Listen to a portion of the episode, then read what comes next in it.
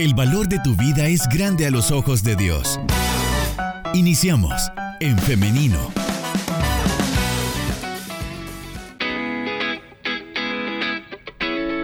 Y ahora damos la bienvenida y saludamos a las personas que ya se están conectando a través del Facebook Live en nuestra página, en nuestra fanpage en Femenino SB.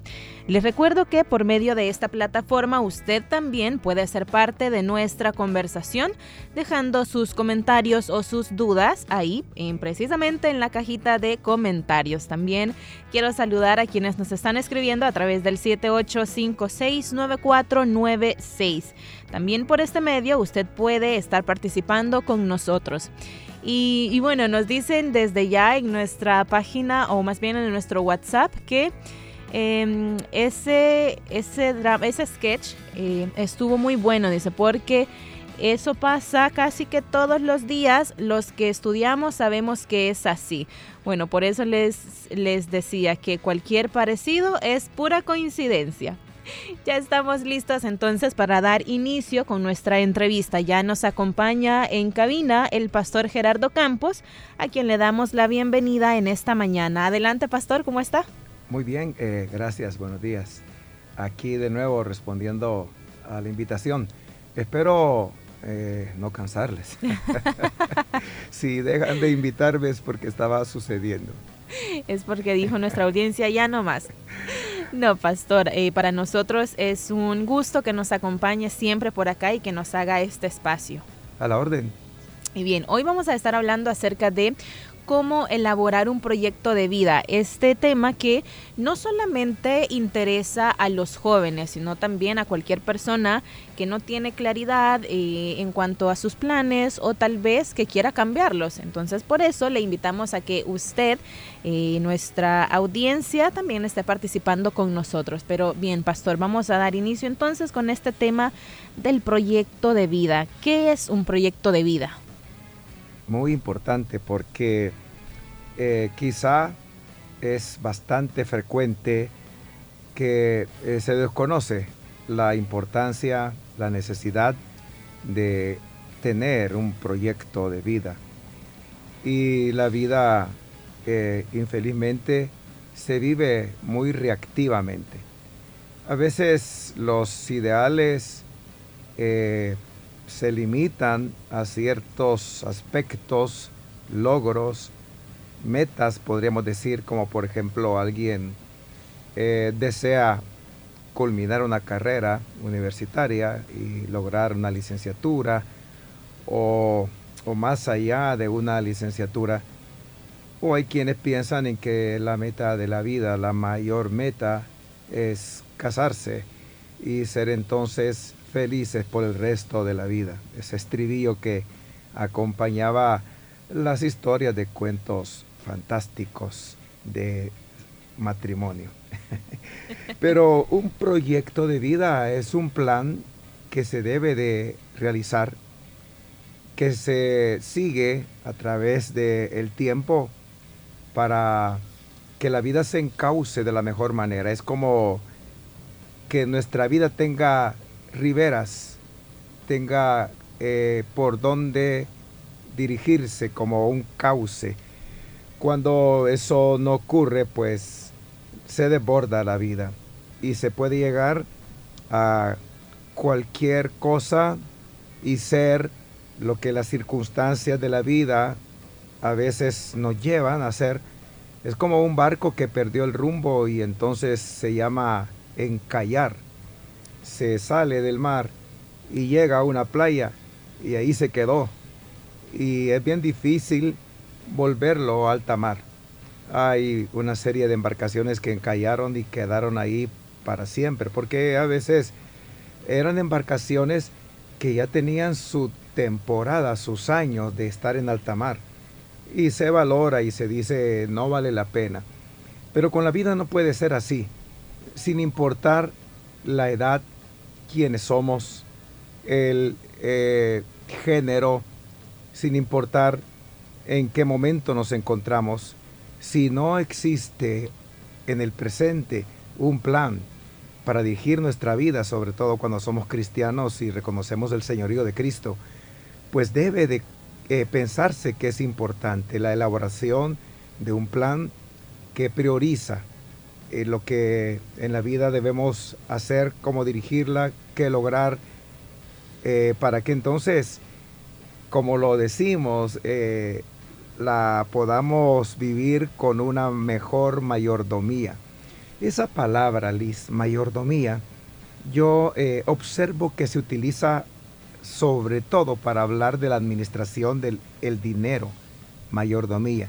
La gente piensa que tiene que ver con finanzas, con dinero, con el buen manejo, con qué recibo, qué hago de él, del, dinero, si doy el diezmo, si ahorro, si priorizo necesidades reales o eh, lo uso en deseos. Pero mayordomía tiene que ver con la vida y la vida consta de tiempo. Entonces un plan de vida tiene que ver con la mayordomía del buen uso del tiempo. ¿Dónde estamos? ¿Quiénes somos? ¿Quiénes queremos ser? ¿A dónde queremos llegar? Y definirlo. No solo pensarlo en cierto momento como quizá el efecto que se produzca al escuchar este programa o al haber escuchado la mención del proyecto de vida, porque eh, fíjate, Liz, que en la ruta del líder, cuando una persona recibe a Cristo y comienza eh, sus primeros pasos de conocimiento de vida cristiana, en esas enseñanzas denominadas así, la ruta del líder, aunque el título puede intimidar a alguien y decir yo líder, eh, pero en el tema número 7, específicamente desde el 2008 que se elaboró el contenido de la ruta del líder, hay un tema que eh, se titula Nuestro proyecto de vida. Importante porque hay personas que vienen a Cristo y vienen eh, como todo, dando tumbos, sin saber qué hacer. estamos confundidos. Y entonces es cuando maravillosamente el Señor interviene, pero importante que nuestra vida comience a ordenarse. Y ese tema, que es el número 7, importantísimo para los nuevos convertidos. Muy interesante esto que nos comenta Pastor y me gustaba también la metáfora que hacía con era el barco, ¿verdad? Sí. Muy buena también. Pienso que por medio de estos ejemplos a veces ahí nos quedan esas ideas que después podemos irlas desarrollando. Me gusta también eh, y quisiera que eh, hiciéramos énfasis en esto de por qué es tan importante tener un proyecto de vida, sobre todo cuando somos cristianos, porque como cristianos tenemos una responsabilidad mayor, pastor, no sé si usted está de acuerdo con eso, en llevar nuestra vida con un propósito. Creo que el cristiano debe tener una mayor conciencia de llevar la vida con un eh, propósito real. De ahí que eh, se destaca que el ser cristiano pues nos eh, lleva a ser más responsable con respecto a nuestra respuesta a Dios en la vida. pero fíjate que estaba pensando que a veces se piensa que esto de proyecto de vida es más bien para jóvenes, para estudiantes, para aquellos que están pensando qué carrera tomar y como que la relacionan con lo vocacional, aunque hay un aspecto incluido en el proyecto de vida, la vocación, la profesión, lo que se quiere lograr, pero es tan solo una avanzada, no debe de convertirse eh, la meta de una carrera profesional en todo el proyecto de vida. Pero eh, la frase podría pensarse como que es muy académica, como que no va con la vida cristiana. Pero tú estabas diciendo en el caso de un cristiano, por supuesto, porque nuestra vida no puede ser pensada equivocadamente como que si Cristo nos salvó y ahora lo que importa es el más allá más allá del cielo azul, eh, la patria celestial. Y entonces la razón de estar acá es como un mal necesario y aguantárnosla y sufrir y pelear la batalla y tratar de que el diablo no nos atrape en una de esas eh, tretas que tiene y nos eh, lleve como presa suya. Y entonces aguantárnoslas hasta que Cristo vuelva y entonces nuestra meta es esa, la patria celestial. Yo no estoy afirmándolo. Estoy diciendo que eh, lamentablemente así se podría pensar. Y se desperdicia la vida.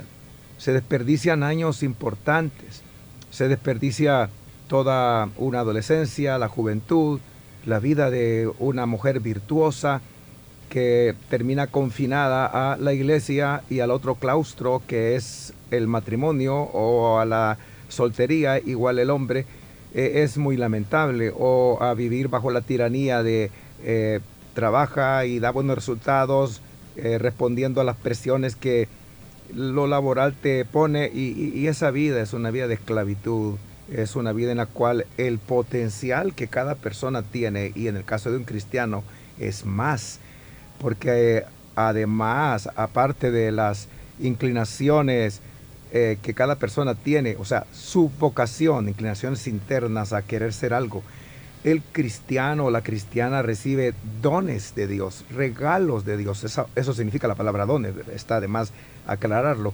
Eh, Dios nos bendice con esos dones para que nuestra vida pues sea eh, maravillosa definitivamente. Y hay quienes piensan en que el proyecto de vida es buscar la felicidad. Yo creo que hay gratificación cuando se van logrando paso a paso los objetivos, las metas, pero no es en busca de la felicidad. Porque, y es parte del proyecto de vida, a veces hay que replantearlo, ya que es solo un proyecto y la vida nos sorprende de la manera que no lo pensamos, que no lo consideramos al establecer un proyecto. Nos sorprende a veces muy dramáticamente. Entonces, eh, un cristiano eh, tiene mayor responsabilidad porque tiene esos recursos de Dios que no, eh, que no debe de guardarlos como en una maleta. Ya es tiempo de desempacarlos. Y por eso decía, no importa el momento, las circunstancias que nos han llevado a lo que ahora somos, no se trata de rendirnos, únicamente hay que rendirnos y se dice que es cuando la vida envejece, de lo contrario somos eternamente jóvenes. Cuando seguimos con expectativas y con planes y estamos eh, esperando que algo más ocurra a la vuelta de la esquina, pero cuando ya no esperamos nada, yo he visto personas que se dejan caer y, es evidente dejar caer como ya decir, ya estuvo, aquí ya no espero más. Y este lo he percibido por su aspecto. Ya no hay un cuidado ni de lo físico, de ningún área. Están rendidos. Y es cuando eh, hay personas que, bueno, hay diferentes factores genéticos, pero también de circunstancias médicas, de enfermedades, pero la actitud juega un papel importante. Hay personas, mujeres, hombres, que están ahí eh, pensando que ya les sucedió eh, lo mejor y a veces se piensa que lo mejor no era lo mejor, sino que es como que un tren les pasó encima. Eh, hay circunstancias dramáticas y nos sorprende, pero eh, con Dios de nuestro lado podemos seguir soñando y es que Dios sueña con nosotros. Yo siempre lo he dicho, que debemos soñar los sueños de Dios. Él está, pero tan expectante de nosotros y nosotros no tenemos expectativas acerca del mañana a veces. De ahí lo importante es que independientemente de la instancia en la que nos encontremos o la que nos haya llevado a lo que actualmente somos, debemos de elaborar un proyecto de vida. Nunca es demasiado tarde. Alguien podría decir, eh, ya me atardeció a mí. Bueno, pero aún no es de noche. Y Jesús dijo, que él trabajaba entre tanto el día duraba, porque la noche, la oscuridad, eh, iba a llegar cuando ya nadie puede trabajar, pero nadie puede decir ya me llegó la noche. La noche es cuando la vida finaliza y partimos de esta tierra. Pero ahora hay aún rayos de esperanza y mira que el amanecer es bello, pero el atardecer es fabuloso. Me ha encantado esto, pastor, muy inspirador. Y para las personas que nos escuchen y tal vez estén en esta... Em, en este eh, modo de ver la vida de que ya no ya no hay nada para mí ya estoy mayor ya no tengo nada por qué seguir o qué hacer le invito a que también busque referentes porque los hay. No sé cuántas veces usted tal vez ha visto en las noticias algún reportaje de una persona que se gradúa de la universidad a los que 50 años. Hay personas que rompen récords a los 60, eh, atletas y personas que hacen un sinfín de cosas, de deportes puede ser, o lo que usted pueda imaginar. Y estos, cuando se dan estos casos, a mí me gusta mucho porque es una lección para los jóvenes, pero también una lección para las personas ya adultas, pastor. Por eso me gusta mucho este tipo de noticias y la invito a usted a que las busque también. Pastor, entonces, ¿cómo se hace un proyecto de vida? ¿Cuáles son los factores que debemos tomar en cuenta? Eh, ¿Puede ser que el tiempo sea uno de ellos? Bueno, el tiempo, eh, entre tanto, la vida dura, lo hay, existe. Y no hay que pensar, bueno, ya tengo poco tiempo para lograrlo. No, de ahí que eh, los proyectos deben contener el elemento de ser realizables, deben ser razonables, deben ser realistas. Pero lo primero es algo que a veces la vida no nos lo permite porque la vida es un tirano que demanda lo inmediato. Y entonces estamos en esa carrera de lo urgente y que es para ayer y que no lo hice y estoy retrasado. Y nos demanda tanto que no logramos algo que es sumamente importante y con eso inicia un proyecto de vida, el interiorizar el darnos cuenta de quiénes somos, el conocernos. Un cristiano no puede ser que no logre conocer quién es y que entonces se traicione a sí mismo por falta de ese conocimiento. Y Dios nos ayuda en esa relación que tenemos con el Espíritu Santo. Jesús dijo que nos iba a guiar a toda verdad. Y Él nos ayuda cuando interiorizamos, cuando hacemos tiempo y reflexionamos. La reflexión no se incluye hoy en día en una de las prácticas de la disciplina eh, cristiana. Se habla de orar, se habla de leer como disciplina cristiana, se habla de ayunar, eh, se habla de otras disciplinas, pero el reflexionar como que eso tiene que ver con otras culturas, con otras prácticas religiosas, más parece, algunos dicen que es yoga, el interiorizar, pero es parte de, la vida cristiana el encontrarnos a nosotros mismos. Y te digo, ¿por qué es parte de la vida cristiana? Porque la reconciliación, eh, esa maravillosa obra que Dios ha llevado a cabo en Cristo Jesús, no solamente tiene que ver con el botar la pared intermedia entre Él y nosotros y reconciliarnos, hacer la paz con Dios, sino tiene que ver con la reconciliación con nosotros mismos, con las otras personas y con la creación en general. Pero eso segundo, de reconciliarnos con nosotros mismos, tiene que ver con encontrarnos con nosotros y perdonarnos el pasado y darnos cuenta, y ahí vamos, cuando hablo de conocernos, de interiorizar, cuáles son nuestras habilidades, el diablo quiso destruirnos y hacernos pensar y hay personas tan pero tan dañadas definitivamente que creen que, que, eh, eh, su vida eh, no es útil para nada. Están completamente destruidas.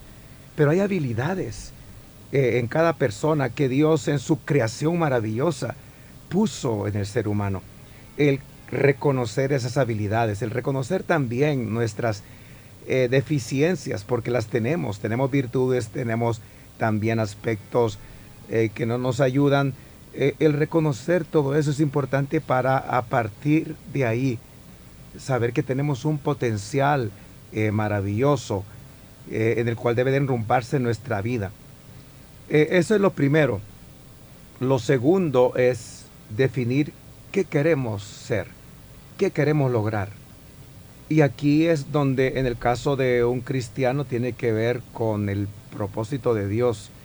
Dios nos habla y reiteradamente nos dice eh, cuánto nos ama y habla de cuál es nuestra misión.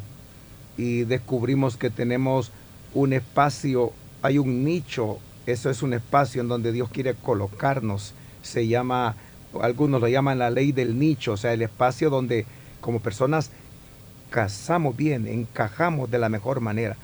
Entonces, ¿qué quiero hacer? ¿Cuáles son mis prioridades eh, en la vida? ¿Qué quiero lograr? Pero eh, esas prioridades no es solamente una.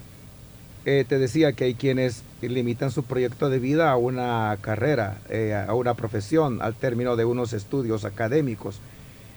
o al matrimonio, pero y los que no se van a casar porque también es la opción de la soltería, eh, pueden limitarle entonces a una vida en la cual encuentran un empleo, tienen ingresos, pueden diezmar, eh, pueden ayudar a otras personas y son felices, pero son tan solo aspectos del proyecto de vida, tiene que ir más allá y no tiene que ver tan solo con nosotros, porque eh, si un proyecto de vida como lo manejan los no cristianos se enfoca en ese individualismo egoísta, pues no es válido para Dios, porque Dios quiere que nuestra vida se encauce en el propósito de ser un instrumento a su favor, que pueda llevar bendición a otros.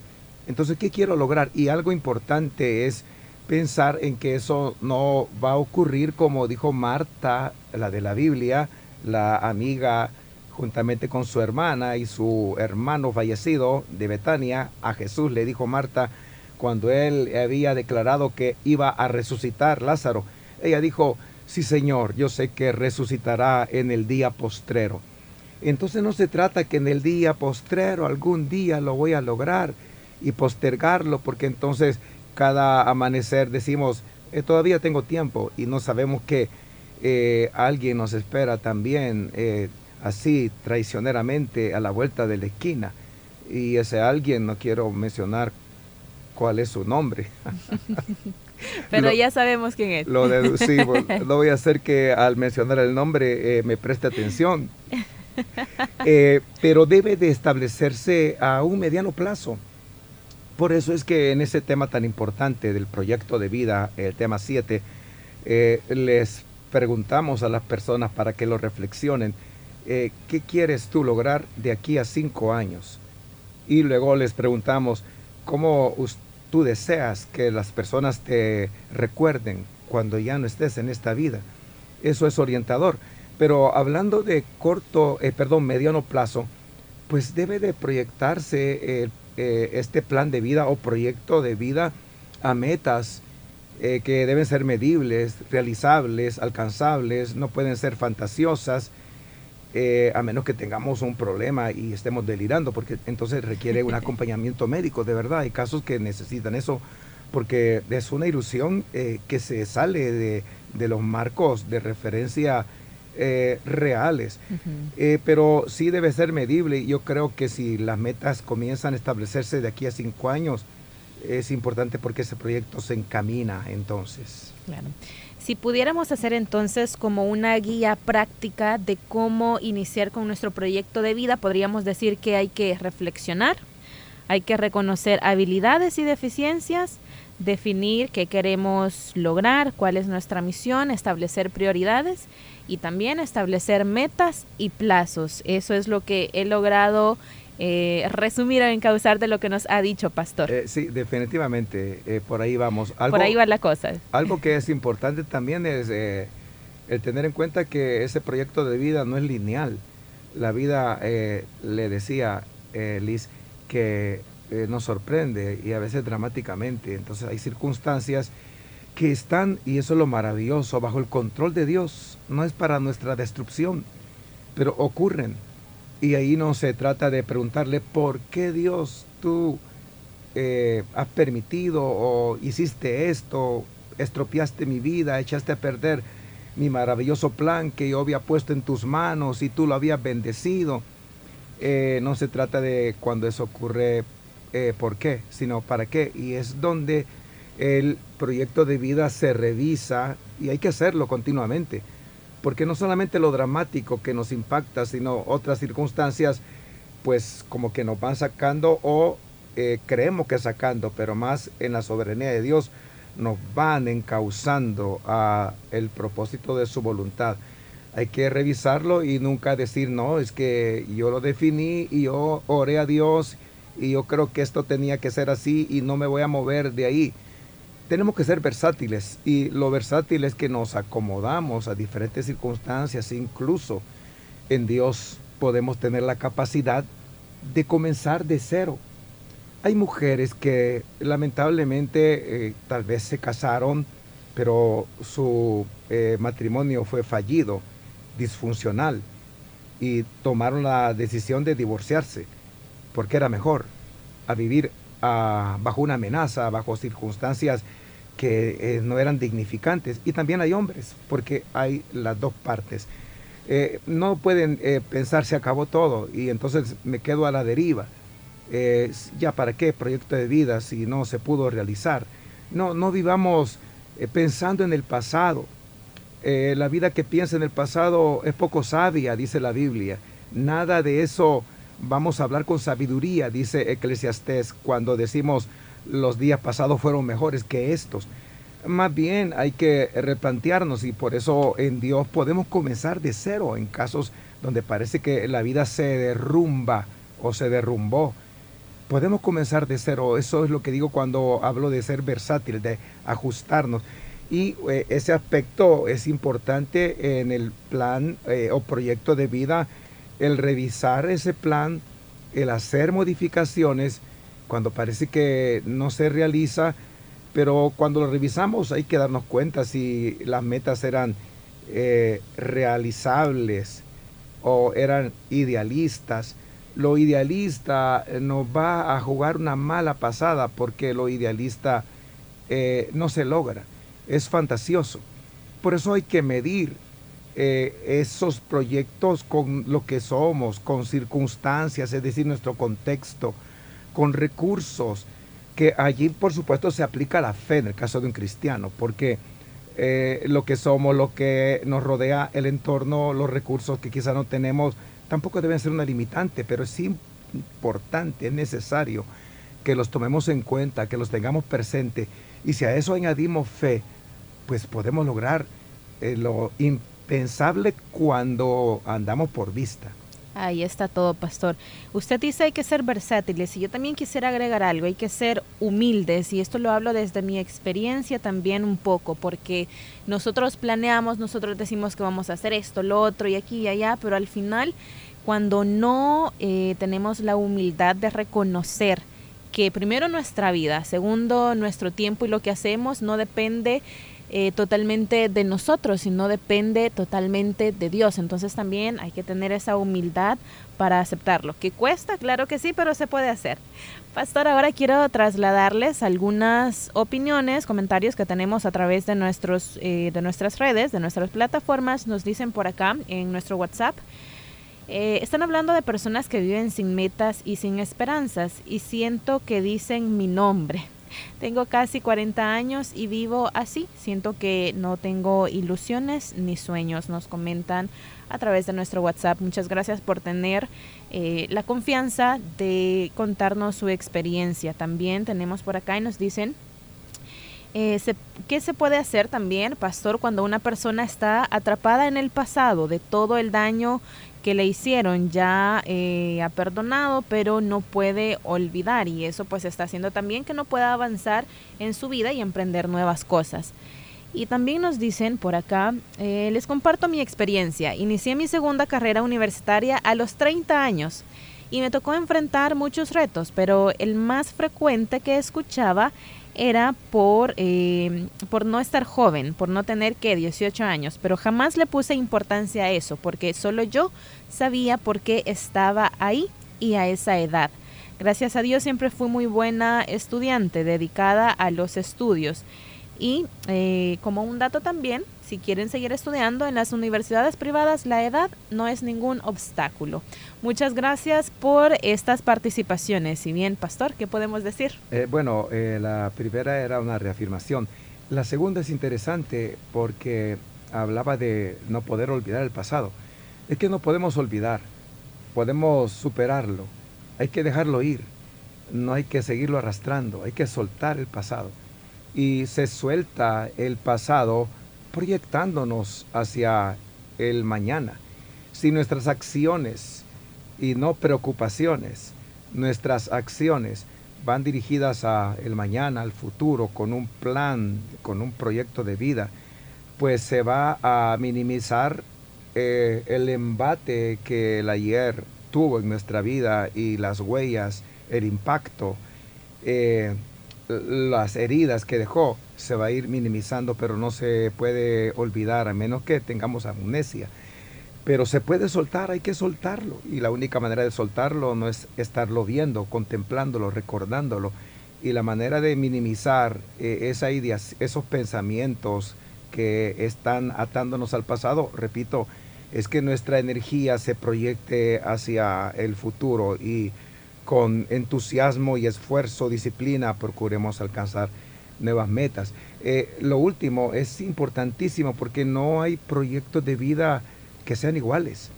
Cada persona corre una carrera distinta. No es una competencia con los demás para igualarnos, para estar echando un vistazo, verle de reojo.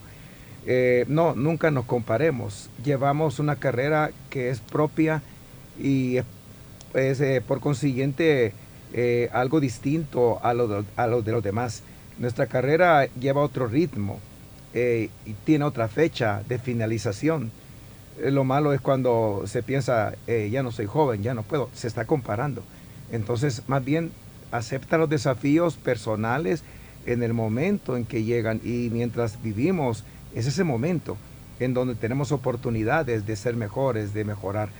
Lo importante sería que eh, la vida no se viva sin un proyecto, que solo se viva cuando amanece y uh, eh, buenos días mundo, aquí vengo otra vez, como dice una canción. Eh, no es así, a ver qué nos ocurre ahora y Dios me va a ayudar, sino más bien es tener trazado un camino en el cual con la ayuda de Dios podemos mejorar y eso es lo maravilloso de la vida cuando cada día hay expectativas para que sea vivida. Por misericordia de Dios nos puede ayudar si vivimos así solo el día a día, sin embargo no es eh, lo que Dios quiere para nosotros, ¿no, pastor? Sí, se desaprovecha. Hay tanto que lograr, hay un potencial en cada persona maravilloso. Lo triste sería partir de esta vida y que todo quedara empacado. Vamos finalizando ya esta entrevista muy buena, muy aprovechada por nuestra audiencia y quisiera que fuéramos cerrando con esta participación que tenemos a través de nuestro Facebook Live. Saludos para Marcelo Hernández que nos dice, excelente entrevista, yo me gradué a los 59 años, a los 59 años y trabajé de lo que es mi carrera, gracias a Dios. También nos comenta que, bueno, no le jubilaron por el acuerdo reciente, pero le pido a Dios que pueda superar esta situación que no esperaba.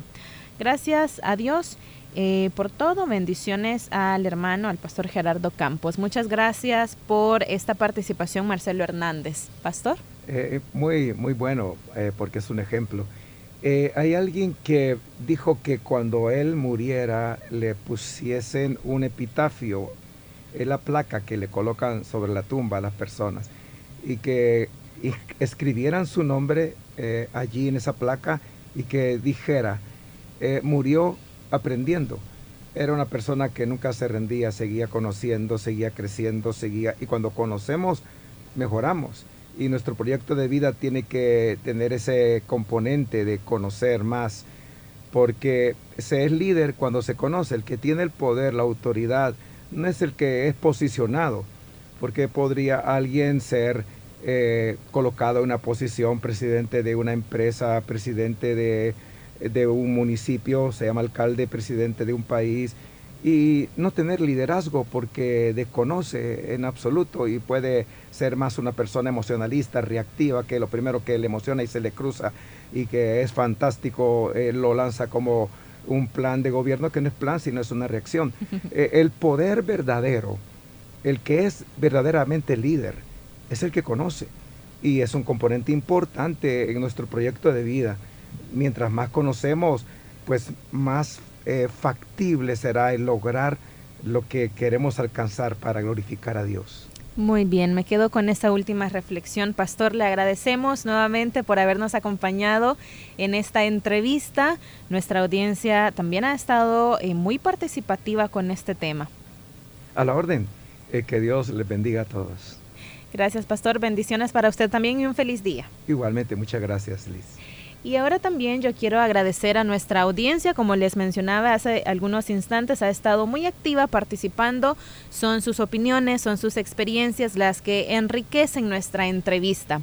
Llegamos hasta acá en este programa, sin embargo yo quiero hacerle la invitación para que el día de mañana, si así Dios lo permite, nos encontremos nuevamente en este espacio. 9.30 en punto es su cita con En Femenino a través del 100.5 FM, pero también a través de nuestro Facebook Live. Usted nos encuentra eh, como en Femenino SB. Por ahí le da like y está pendiente de eh, los videos en vivo de las entrevistas.